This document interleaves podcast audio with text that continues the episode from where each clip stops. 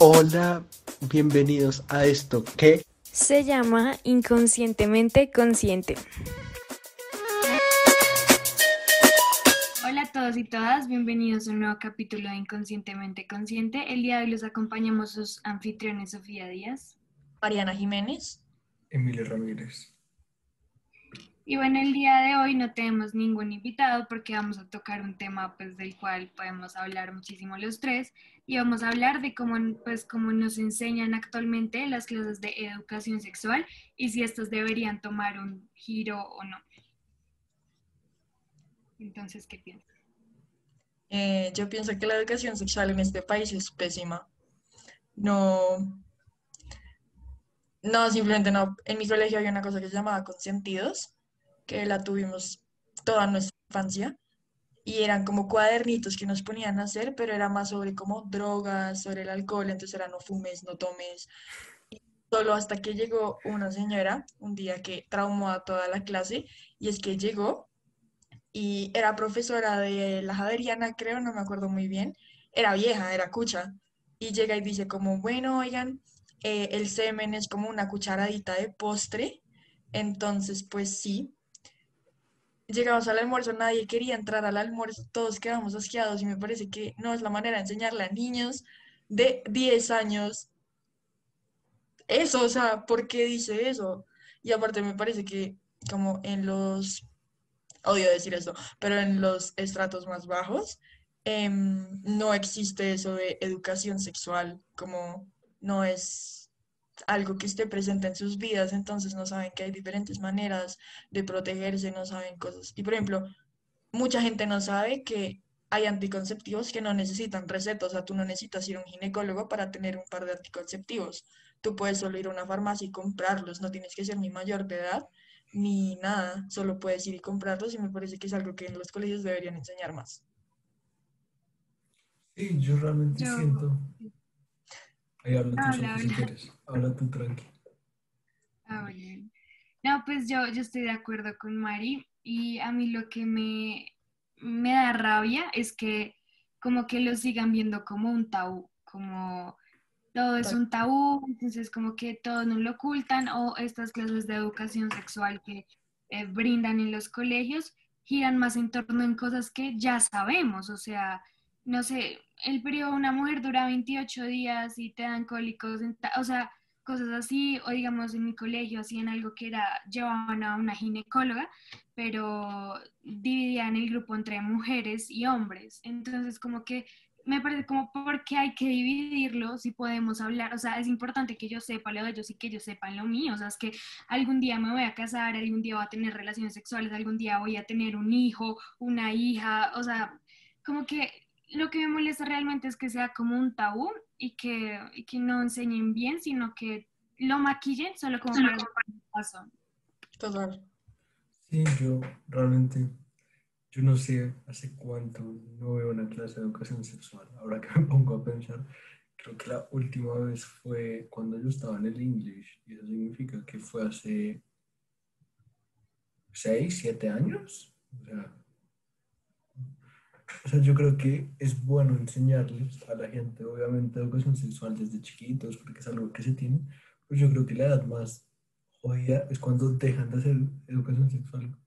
Porque yo, yo creo que dicen como, ah, ellos se aprenden solos, pero yo creo que desde los 12 a los 16 la edad en donde en serio uno a veces tampoco, es que no tampoco, a veces le presta atención a esas mierdas, no ya es como, porque para mí personalmente se vuelve tan repetitivo cuando hablan o cuando dicen cosas, que dicen las mismas mierdas, sino ya es como, bueno, entonces sí, ya sé que existen todos estos métodos anticonceptivos, sé que existe la píldora del día después, sé que no se puede usar más de dos veces al año porque si no jode el periodo de la vieja. No, o sea, uno ya se sabe esas vainas porque sí, pero es que realmente en mi colegio creo que lo único que hacían era un día que, no sé por qué en mi colegio, cosas de mi colegio, había un día en donde regalaban toallas higiénicas a las viejas y mandaban a todas las viejas al coliseo. Todos los jóvenes se quedaban jugando fútbol y después todas las viejas llegaban a esconder las vainas y era como, marica, nosotros sabemos qué están haciendo, nos hacemos los huevones, pero sabemos. Entonces, no sé, como lo dice Sofi, yo creo que es un tabú que todavía la gente tiene todavía la gente no se toma en serio. Pues, marica, yo creo que son muchas las cosas en la vida que joden mucho son todos los tabús que todavía hay, porque piensan que hablar de las cosas es malo.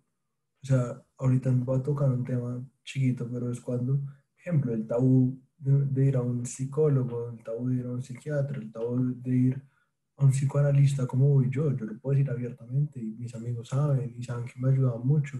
A mí no me importa, a mí pues, me vale huevo lo que diga la gente, pero siento que son cosas que en serio se deben hablar, porque es que, marica, si tú vas a un psiquiatra, puede ser que, o sea, es que literalmente cuando dicen psiquiatra, la gente de una piensa, marica, psiquiatra de depresión. Loco. Loco, pero es que cuando entran, uno dice, marica, un psiquiatra no solo para la depresión, también trata ansiedad, también trata trastornos, también trata todas las cosas de déficit de atención. O sea, un psiquiatra no solo por depresión, son cosas que es otro tema que podemos hablar en otro mundo, pero la gente piensa eso, encasilla las cosas en cositas que dicen como, esto es para esto, esto es para esto, esto es para esto. Y si uno no rompe esas casillas y uno mismo no está porque uno también a veces como joven escucha las cosas y le entra por uno y le entra por otra cosa. Porque es que lo que dicen es lo misma mierda todo el tiempo que uno dice, como marica, pues ya lo sé. No porque me lo repitas 80 veces, me va a quedar más claro. Ya lo sé, ya sé qué tengo que hacer. Ya, es lo que yo digo de esto. Total, yo es que tengo un pequeño problema con la educación sexual. Es que ni siquiera era educación sexual, se llamaba consentido trataban de todo, trataban alcohol, drogas y así, y es que nos la empezaron a dar desde muy chiquitos, oigan, yo a los siete años ya tenía educación, o sea, como esto de consentidos, que es un, todo un programa que muchos colegios tienen, y es como, a los ocho años, ¿de qué sirve que me estés diciendo que no consuma alcohol, que no tome drogas? Si en mi mente de niña de ocho años voy a decir como, obviamente yo no voy a hacer eso porque eso es malo. No, empiezan a dar cuando empecemos las fiestas, a, las, a los 12 años, cosas así, para que se nos quede grabado y nos quede algo en la casa. O sea, todos sabemos que las drogas son malas, todos sabemos que el alcohol hace daño, pero somos adolescentes y de igual manera lo vamos a hacer, o sea, no veo ahí. Y el tabú, yo en mi casa nunca ha habido tabús como con esas cosas porque pues mis papás son médicos y nunca, o sea, la historia de la cigüeña y eso a mí no me la contaron. O sea, a mí me contaron cómo es desde el principio, o sea, los bebés llegan, o sea, me lo contaron todo desde el principio, tenía como seis años, quedé un poco traumada. Pero en mi casa siempre como que ha sido muy libre ese tema y yo lo abro muy libremente. O sea, Emilio sabe cómo hablo yo sobre eso, a mí no me importa. A mí también vengan a preguntarme, yo les digo, marica. No, yo también, o sea, yo sí como... Mis amigos vienen a veces a preguntarme. Sex education, literal. Es como, a ver, yo te ayudo, a ver. no, pues no, hay por qué tenerle tabú a eso, es que es, es estresante que haya tabú en esas cosas todavía. Cuando dices, lo de la, cuando dices lo de la cigüeña, yo creo que en mi casa es una cosa muy particular. En mi casa se saben las cosas, pero no se hablan. O sea, mi casa, mi casa, una vez descubrieron condones en mi cuarto. Mi mamá nunca me dijo nada, como a los dos meses me dijo, me dijo, me alegra que te estés cuidando. Mi mamá con todos los temas, mi mamá es muy fresca, yo no digo que mi mamá sea fresca, tú, María, la conoces, sabes que ella es estricta con algunas cosas, a veces pone problemas, a veces no, pero mi mamá no es de, mi mamá no es de quitar cosas, o sea, mi mamá, puta, me volví mierda una vez tomando alcohol, mi mamá me jodió la vida la segunda vez, se dio cuenta que me di cuenta y nunca volvió a pasar. O sea, yo creo que... ¿De qué le sirve quitarte los condones? lo vas a seguir haciendo y es mejor tenerlos que no tenerlos. No, obviamente no me los voy a quitar, o sea, es lo que yo digo en mi casa. En mi casa nunca se encuentran esas situaciones de como tú a tú, como de yo a tú, como decir como no, mira, no, no, ta, ta, ta, todo lo que tienen que hablar. Pero en mi casa se sabe, o sea, en mi casa se sabe todo plenamente, que cada persona hace lo que quiera. A mí nunca, a mí nunca me contaron el, el cosa de la yo me vine a entrar. Papá Noel me enteré porque mi primo me dijo y después mi mamá ya nos daba los regalos de frente y nos decía, mira, acá está Ratón Pérez, terminó haciendo todo. Al final, en mi casa hay una vaina que es, todo se hace sobre encima de la mesa. Necesitas algo, marica, lo pides y te lo digo sinceramente. En mi casa tú puedes, si tú le preguntas a tu mamá, a mi mamá, cualquier cosa, pero encima de la mesa, la probabilidad de que te diga no es como un 5%. De que te diga sí, son 95. Es como, si me estás pidiendo, y es eso, yo creo que no también lo de la educación sexual sí, te lo pueden enseñar en los colegios, pero yo también es algo que siempre voy a decir, toda educación comienza en la casa. Y es, y es una vaina en donde si uno es muy estricto, hay problemas, si uno es muy libre, hay problemas, si uno está en la mitad, es bien. Pero los papás que no hablan abiertamente de eso, o sea, como mis papás no lo dicen, pero mis papás se iban de la casa de vez en cuando, cuando yo estaba, tenía novia o cuando estaba mi novia, nunca bajaban. Eran cosas que no sabía, como entre papá e hijo sabía, pero nada, nunca se habló, solo actuaban como si nada estuviera pasando y era todo tranquilo. Pues Oigan. creo que en el caso de Sofía es un poco diferente de que no bajen porque es como están bajando. O sea, por ejemplo, en mi casa no pueden no bajar a mi cuarto si estoy con alguien porque, porque no, o sea, yo soy niña, yo tengo que estar No, es que con comportando sí es tal y yo soy la Virgen María. No, vengan, eh, en mi caso yo creo que es muy distinto y, y es por la religión. O sea, mi familia es súper católica, pero, o sea, pues sí les gusta seguir todo eso al pie de la letra y uno debe llevar virgen al matrimonio y todas esas cosas. Y, y como que hasta cierto punto, a mí en lo personal, que yo sé que yo si quisiera, me siento a hablar con mi mamá como, bueno, sí, eh, me pasa esto, esto, esto y, y no pasaría nada, ella me hablaría y me aconsejaría, pero para mí el hecho de que ella lo vea ya como algo malo, para mí eso se me hace muy incómodo hablarlo con alguien más, o sea, ya sea mi hermano, mi tía, eh, bueno, o sea, como que yo, yo siento como que esos son, o sea, como muy ajenos a mi familia y a mí, y, se me hace muy incómodo, o sea, yo no sé si es que a lo mejor sigo viendo como una burbujita de cristal, pero desde mi punto de vista se me hace muy incómodo a pesar de que yo estoy informada, pues por, porque soy una persona de mundo, porque tengo amigos, porque, o sea, pero, pero para mí es muy incómodo. Y eso que, digamos, decía Emilio, como mis papás se van y así, en mi caso nunca pasa eso. O sea, yo Mis en mi papás no vida, se van, no bajan, solo se hacen los Bueno. maricas. Yo no sé realmente si no quieren bajar o se hacen los maricas, no sé, pero nunca aparecieron. O sea, que apareciera muy mi- raro.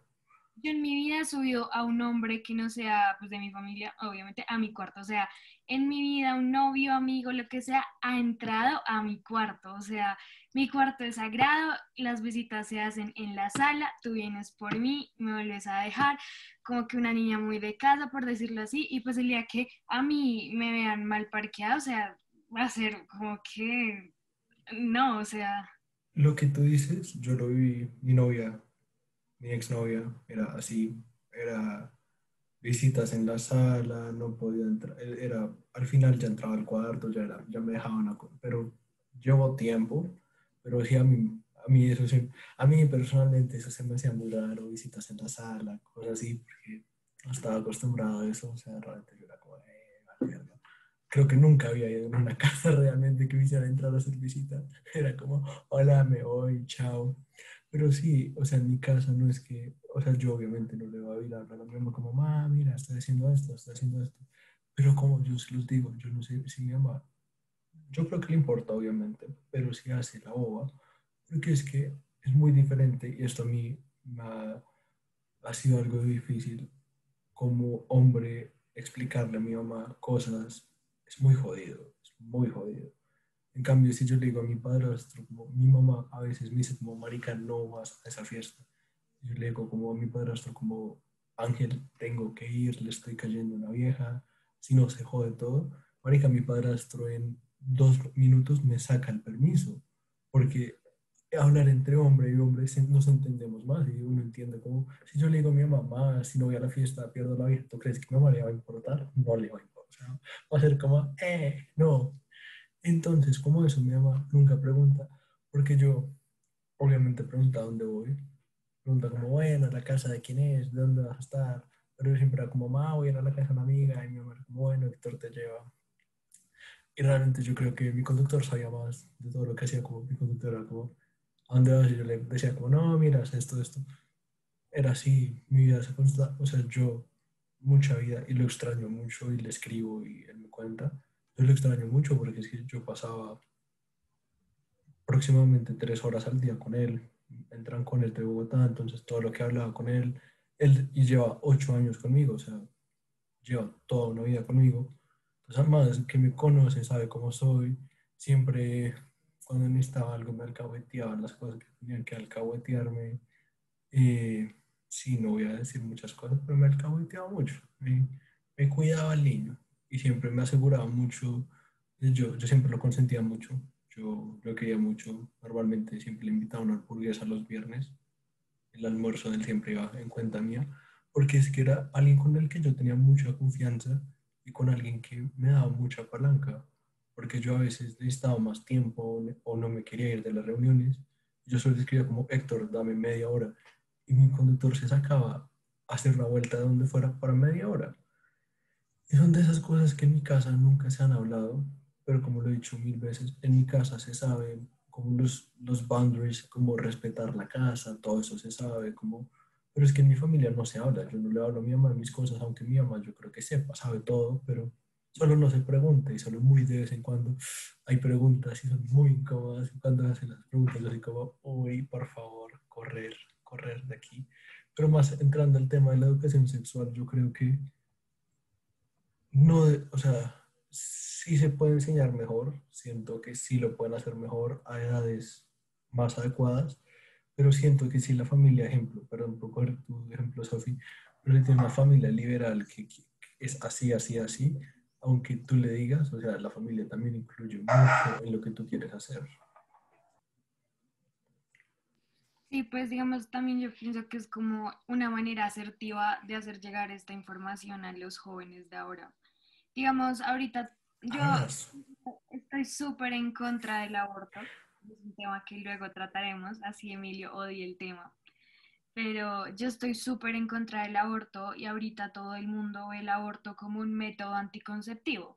Mi cuerpo, mi decisión, yo aborto como quiera. Eh, eh, no abortar es una crisis de salubridad, eh, tal cosa, tal cosa. Y es porque no te han enseñado que existen miles de métodos anticonceptivos y que el mejor método anticonceptivo es no tener relaciones sexuales, pero pues allá cada quien.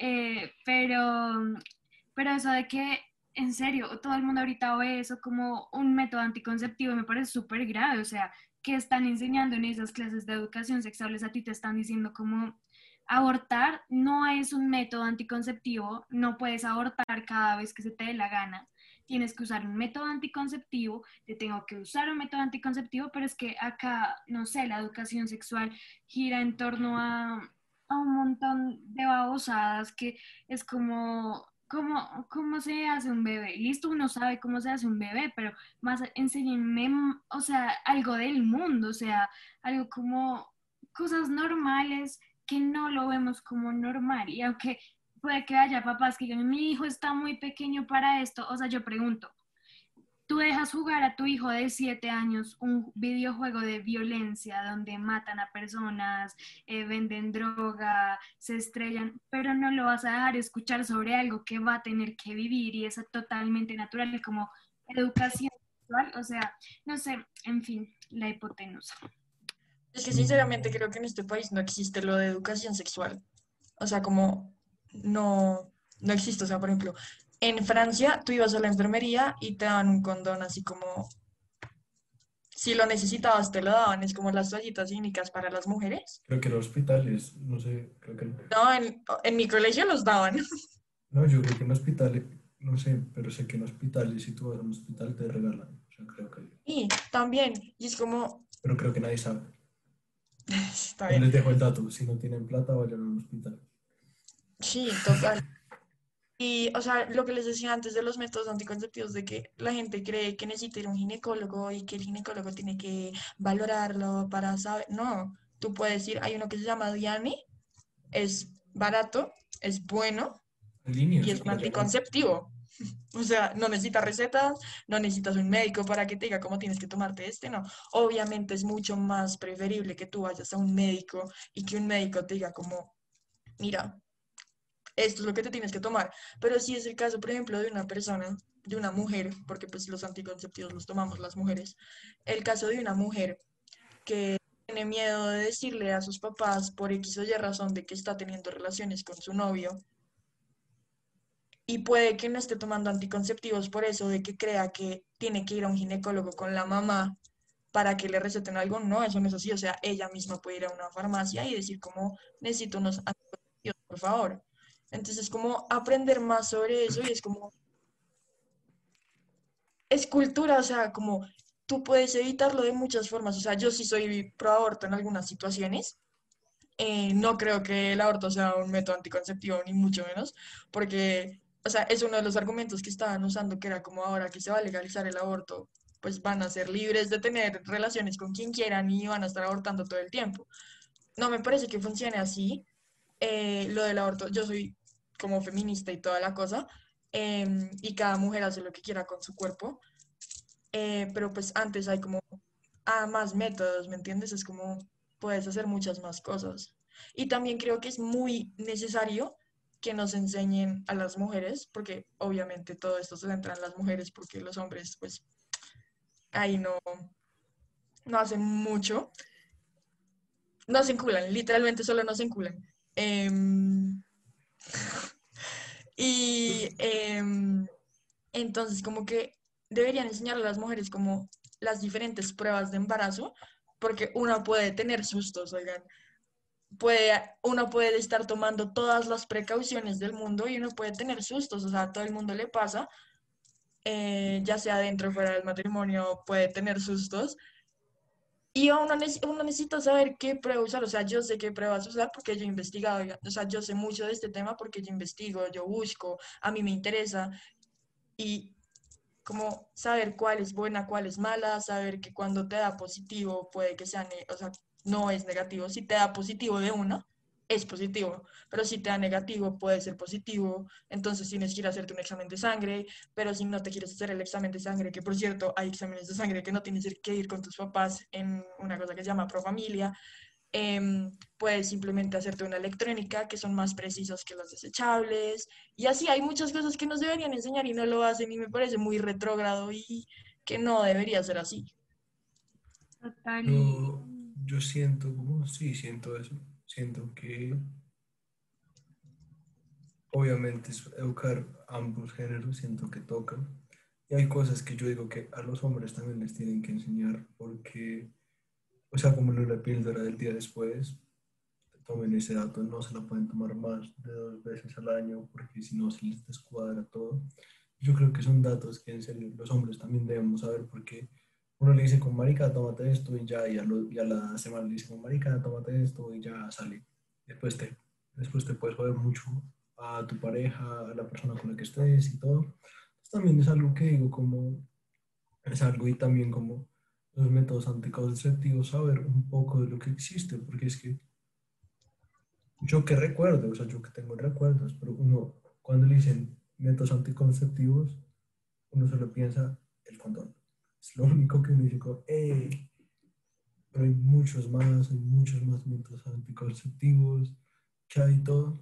Y pues sí, como también saber, porque es que la gente, o sea, es que es algo que también la gente a veces piensa que porque tú uses un condón, porque uses el anillo, porque uses píldoras, porque uses lo del brazo, etc., etc., etc. Une, pero no. eres inmune a, a que pasen cosas. Y son cosas que uno dice y hay cosas que uno hace. Y si Sofi tocó el tema del aborto, no lo voy a tocar. Es un tema que yo estoy muy a favor de eso. En unos casos siento que, aunque sea hombre, siento que esto, siento que cuando dijeron que el hombre podía opinar, me reí, fue como, eh, no tan así, pero hay cosas en... No, yo no siento eso, siento que toca hacer, pero siento que los casos que están en Colombia legalizados, siento que son buenos. Y también a veces toca pensar como las cosas que suceden y las cosas porque, no sé, siento que es un tema que toca educar muy bien en la gente y educar y que la gente en serio piense y haga las cosas, porque es que cuando uno se meta a esa vida y comienza todo esto, se los digo, si, si uno no va con precaución y uno no hace las cosas bien hechas y ustedes sean que todo va a salir bien, se los juro, a los 16, 17, 18, un hijo te puede arruinar la vida como seriamente, te puede cagar la vida durísimo, durísimo. A menos que sea deseado. A menos que sea deseado. Pero ahí sí cada quien con sus cosas. Hay, hay cada quien con sus cosas, pero por eso siento que es algo que deben educar, porque es que cuando ya tú tienes un hijo, tienes una responsabilidad extra, o sea, como ejemplo, si tú estás a punto de entrar a la universidad, pero tienes un hijo, ahora tienes que estudiar y trabajar si tu familia no te va a ayudar y te lo juro que eso te puede acabar la vida. Como... Y por eso siento que es un tema que en serio le tienen que hacer mucho más énfasis y tomárselo mucho más en serio de lo que la gente piensa que es, porque nosotros a veces como adolescentes pensamos que es un juego, los adultos ya dicen con marica para que les enseño si estos manes no van a prestar atención, pero se los digo, aunque no todo el mundo presta atención, que 5 o 10 personas actúen responsablemente hace un cambio, o sea, como es un cambio chiquito, pero de ahí comienzan las cosas, como se los juro que si en su grupo de amigos hay uno responsable, todos ustedes, todos los que van alrededor, se vuelven responsables, porque tú no le haces tanto caso a tus papás, tú no le haces tanto caso a una persona que te enseñe, pero si un amigo te dice como, hey, weón, cuidado, te lo juro que tú, en serio, sí te cuidas, porque a veces entre amigos, no sé entre ustedes, pero mis amigos, yo sé que si les digo como maricas, ojo, se cuidan. Pues, yo siento que en esto de los problemas con la manera en que se enseña educación sexual acá en Colombia, y bueno, en muchas partes del mundo que también es un tema muy olvidado. Eh, siento que hay dos problemas estructurales. El primero es de género y el segundo es de carácter. Eh, primero, hablando de género, eh, pues tenemos que saber que la mujer siempre es como la niña de la casa, no puedes hacer esto, tienes que ser respetar, los papás piensan que uno nunca va a hacer nada en su vida, que porque es mujer, o sea, para ellos muchas veces que una mujer tenga relaciones sexuales es algo como malísimo, horrible. Y Yo tengo que ser la Virgen María, literal. Exacto. Y, y, los hombres, los hombres, de lo contrario, es como, bueno, eh, felicitaciones, de acuerdo, no, no, porque mi hijo a tal edad sigue siendo virgen, no, pero la mujer entre más sea virgen, mejor eh, Eso no pasa tanto, pero... Pero pues en muchos casos sí y, y, por lo general, pues sí. Y también el otro problema, eh, el de carácter, y es que muchas veces no nos enseñan a formar un carácter frente a esto. Y es como, bueno, varios puntos. Primero, un carácter para decir que no. Sabemos que la mayoría de embarazos no deseados o, o esto es porque ahorita la presión social es como, más que todo entre a esta edad es como, tú sigues siendo virgen. Total. Entonces, obviamente uno como, ay, no, un raro porque soy virgen. Tengo que ir corriendo, abrirle las patas al primero que quiera para que me dejen de apartar y discriminar porque soy virgen. O sea, y es como, huevón, si tú no quieres tener relaciones sexuales, no estás seguro, no te sientes seguro con tu cuerpo, no quieres hacer esto, no te llama la atención, pues no lo hagas. Y si tus amigas te dicen que eres un bicho raro por hacer pues no, son tus amigos, o sea, para la basura. Y también con los hombres, o sea, hombres o mujeres. O sea, si alguien te dice que no, es no. No solo es la mujer o el hombre, muchas veces también los hombres son súper presionados, también lo veo de una gran parte. Y como igualdad de todo y carácter, como carácter en decir, si tú tienes una duda, hazla. O sea, es que nadie te tiene que juzgar por por tener curiosidad, porque es natural, o sea, es que yo no sé todo, y si hay alguien que me pueda orientar en eso, ¿por qué no le voy a preguntar? O sea, no está mal. Y es, es eso, como enseñarle cómo a tener carácter, modificar estos problemas estructurales de género, dejar de, lado la buena educación para las, los estratos bajos, que me parece súper malo porque se supone que son los que mejor deberían tener educación a partir de que el gobierno pues debería o sea, darles muy buenas fuentes de educación porque la educación debería ser igual de buena para todo el mundo y es que la educación, como le decía Emilio, desde la casa y tanto como en el colegio es fundamental. Y digamos, ahorita podemos ver que la mayoría de embarazos no deseados sean más o menos siempre en la clase baja. Y, por eso es que los índices de pobreza siguen aumentando, porque cada vez hay más bocas por alimentar, y esto es porque no hay una buena, o sea, sí, imagínense, si la educación sexual no es buena en colegios y instituciones privadas, imagínense en públicas, o sea, esto ya es grave y, y me parece pues que por eso también hay que modificar por ahí la cosa. Es que en serio que bastante trabajo, porque antes de entrar a, cuando entré a décimo, eh, pues Colombia tiene las 80 horas eh, de servicio social, ¿no? Y en mi colegio hay una fundación que se llama la Fundación Suizo Colombiana, y ellos te llevan a otra fundación que se llama Tibabuyes y tú ayudas a los niños, son niños entre 5 y 12 años más o menos, entonces tú los ayudas con sus tareas, haces que pasen un buen rato, es los sábados por la mañana. Entonces yo llegué la primera vez y vi a una niña que ya tenía un bebé en los brazos, yo dije, ¿cómo puede ser el hermano? Pero cada sábado que iba era recurrente, entonces dije, como no, pues es el niño. Y esa niña tenía 15 años, oigan. Cuando terminé mi servicio social, que fue, em, pues no cuando lo terminé, no, cuando dejé de ir, que fue antes de entrar a la cuarentena, esa niña había vuelto a quedar embarazada. Oigan, era su segundo hijo y tiene 16 años. Y es como, su segundo hijo a los 16 años es, es mucho. Y aparte un hermanito chiquito, em, una fundación que le está ayudando porque ella era una de las que recibía el pan compartido, que era como pasta, harina, arroz, como cosas súper necesarias y es, me impresionó demasiado, entonces yo les dije como, le dije al profesor, porque cada sábado había una actividad, y le como, ¿por qué no hacemos una actividad de educación sexual? Esta niña acaba de quedar otra vez embarazada, hay otra que también estaba embarazada que tenía 17, y había una tercera que tenía 15. Entonces yo estaba muy impresionada y yo les dije como, yo puedo llevar a mi mamá, mi mamá no habla con tabús, o sea, mi mamá solo dice las cosas como son, sabe de la información, eh, te dice todo tal y como es, porque esto es impresionante, o sea, esto no puede seguir así. Somos una comunidad que está ayudando a otra comunidad y no les vamos a explicar lo más necesario, que es la educación sexual para que esto pare. Entonces, como que me, tocó mucho, me marcó mucho ese momento.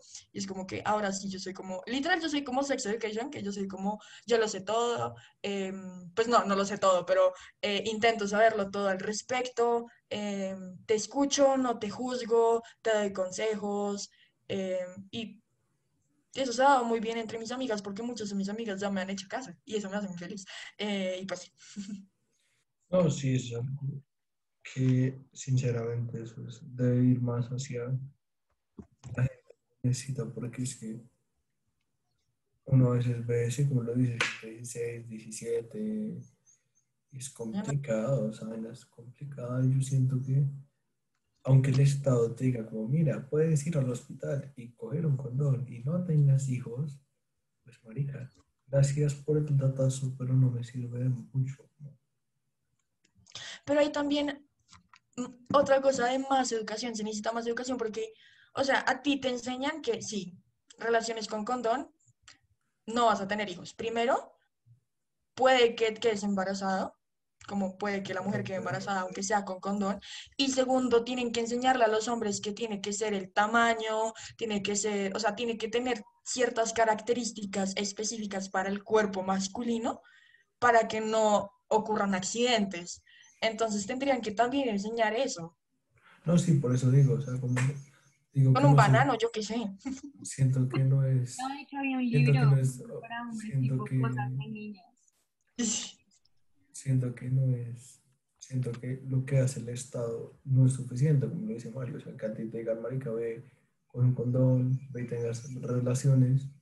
Pues listo, gracias por regalarme el condón, gracias por decirme que tenga relaciones pero en, no asegura nada. En esto de acá, miren, de acá a acá hay mucho espacio, todo esto queda vacío, todo esto espacio que no se sabe, o sea, yo ahorita no voy a decir porcentajes porque no, pero recuerdo la tablita de porcentajes, no sé cuándo vi eso, lo vi hace mucho, pero no sabe los porcentajes, creo que el condón es 90% de probabilidad, o sea, hay 10% que, aunque uno no crea 10% es mucho, o la pastilla del día después es efectiva en un 75%, oigan, hay un 25% de probabilidad de que no funcione. Que, no, que no.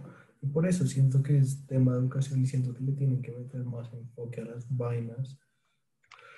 Porque si no, vamos a terminar como, no sé, es que la sobrepoblación también, eso no va a tocar acá, pero el tema de sobrepoblación en Colombia es exhortante, o sea, es que 49 millones de personas en el territorio que tenemos, eso en serio es demasiado. O sea, Bogotá, eso es nada sobre... O sea, realmente si no queremos terminar como en las historias de China, que cuando hubo sobrepoblación llegó Mao, búsquense eso. de los dos niños. Pues antes era uno. Sí, o sea, ¿Y como, y o sea, búsquense, o sea, si quieren realmente saber a qué extremos pueden llegar las cosas cuando no se toman rápido, búsquense lo que pasó en China con Mao, o sea, eso sí es seriamente peligroso. Y yo digo, "Jue puta, no, no, obviamente no creo que nunca lleguemos a un extremo de esos, pero son cosas que uno sabe y no piensa y dice mierda. Entonces sí, siento que es un tema que toca hablar mucho, es un tema que lo dejan muy de lado porque dicen como no, es que si lo hablamos estamos incitando, y uno dice, marica, si lo hablan no están incitando, sino están ayudando a prevenir futuras cosas, o sea, si tú le dices a alguien con marica, no corras por las escaleras porque están mojadas, uno va a subir con cuidado, pero si a ti no te avisan, oiga, las escaleras, uno se sube las escaleras corriendo y se cae, ahí está, es un ejemplo básico, pero si a ti te avisan antes, puedes prevenir las cosas. Como muchas veces, es, es mejor prevenir que curar. Pero, ah, dale, Sofía. No, no, no, no, habla, habla, habla.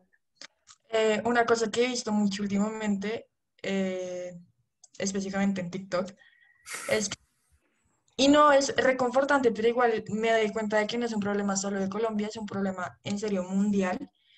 Y es que muchas de las viejas gringas que hay en TikTok son niñas de 16 años, 17 años, que suben su vida de me enamoré, es, hay como una canción y todo, me enamoré, me embaracé, lo tuve y aquí estoy.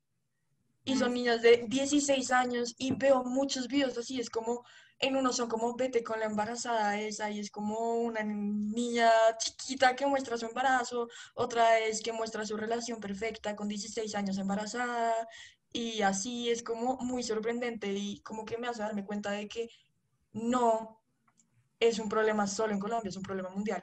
Y otra cosa que creo que no mucha gente sabe, y es un video que vi hace tiempo en YouTube, es que la mujer es fértil seis días al mes. Si tú sabes contar bien tu ciclo y si sabes y si te educan al respecto, porque sí, las mujeres tenemos 28 días, 7 y así, o sea, nos enseñan las cosas súper básicas, pero no nos enseñan como, mira, este día vas a ser súper fértil y este ya no. Entonces deberían enseñarnos mucho más a profundidad de eso y lo que decía Sofía al principio, no veo por qué, porque nos enseñen eso a profundidad, tienen que sacar a los niños del salón. A los hombres también les sirve saber que nosotras somos solo fértiles seis días al mes. Sí, no, pues ya como para, para ir concluyendo y cerrando este tema, o sea, yo opino que algo que yo podría decir es que primero no se sientan presionados a experimentar o a hacer cosas que no O sea, si ustedes no se Si te sienten... presionan, no son amigos. Exacto. Primero, si te presionan, no son amigos o no te quieren en realidad esa persona. Segundo, tú no eres mejor o peor persona porque ya has tenido o no relaciones sexuales. Eso es parte de la vida privada de cada quien. Y tercero, como que no tengan miedo y no hagan tabú su pregunta. O sea, si usted en serio, no sé, tiene 10 años y aún no sabe cómo llegó usted al mundo, pues dígale a sus papás, o sea, eh, cómo, cómo llegué al mundo, o sea, cómo, cómo pasan las cosas, o me estoy sintiendo así, me está pasando esto, o sea, es normal, es normal, o sea, hasta a sus papás les pasó eso y por eso estamos acá en el mundo, o sea, es normal y hay que hablarlo y ya, y hay que hacer las cosas cuando nosotros veamos que están bien, ya no importa si es porque tu religión, pero cuando tú sientas que estás bien y sientes que lo vas a disfrutar y que vas a, y sabes que está como todo en norma y en ley, ya, dale, pero de resto, por nada más. Es que sí es una cosa que me dice mucho mi mamá. Y a veces siento que es como si no creyera en la educación que ella me, como con la que me crió, porque es como no te vas a dejar presionar, yo siento que tú te dejas presionar por todo y yo soy como, no, como yo soy la, men- yo soy la persona que menos se deja presionar, yo sigo que no es no y no me importa lo que la gente, Emilio sabe que yo digo no y es no, o sea, es, digo, no, y es no, y como mierda, o sea. Entonces es- Mariana me, me, me conoce, o sea, si yo digo no y tú me presionas, marica, ojo, cuidado que me imputo y yo le meto un traque a alguien, no me importa. Eh, ahí sí con un tema que fue una palabra que evité un poco usar, que es la virginidad. Ahí sí tengo un pensamiento bastante diferente al del resto de las mujeres y hombres en el mundo. Emilio sabe mi pensamiento, es bastante liberal, por decirlo así, eh, pero es mío.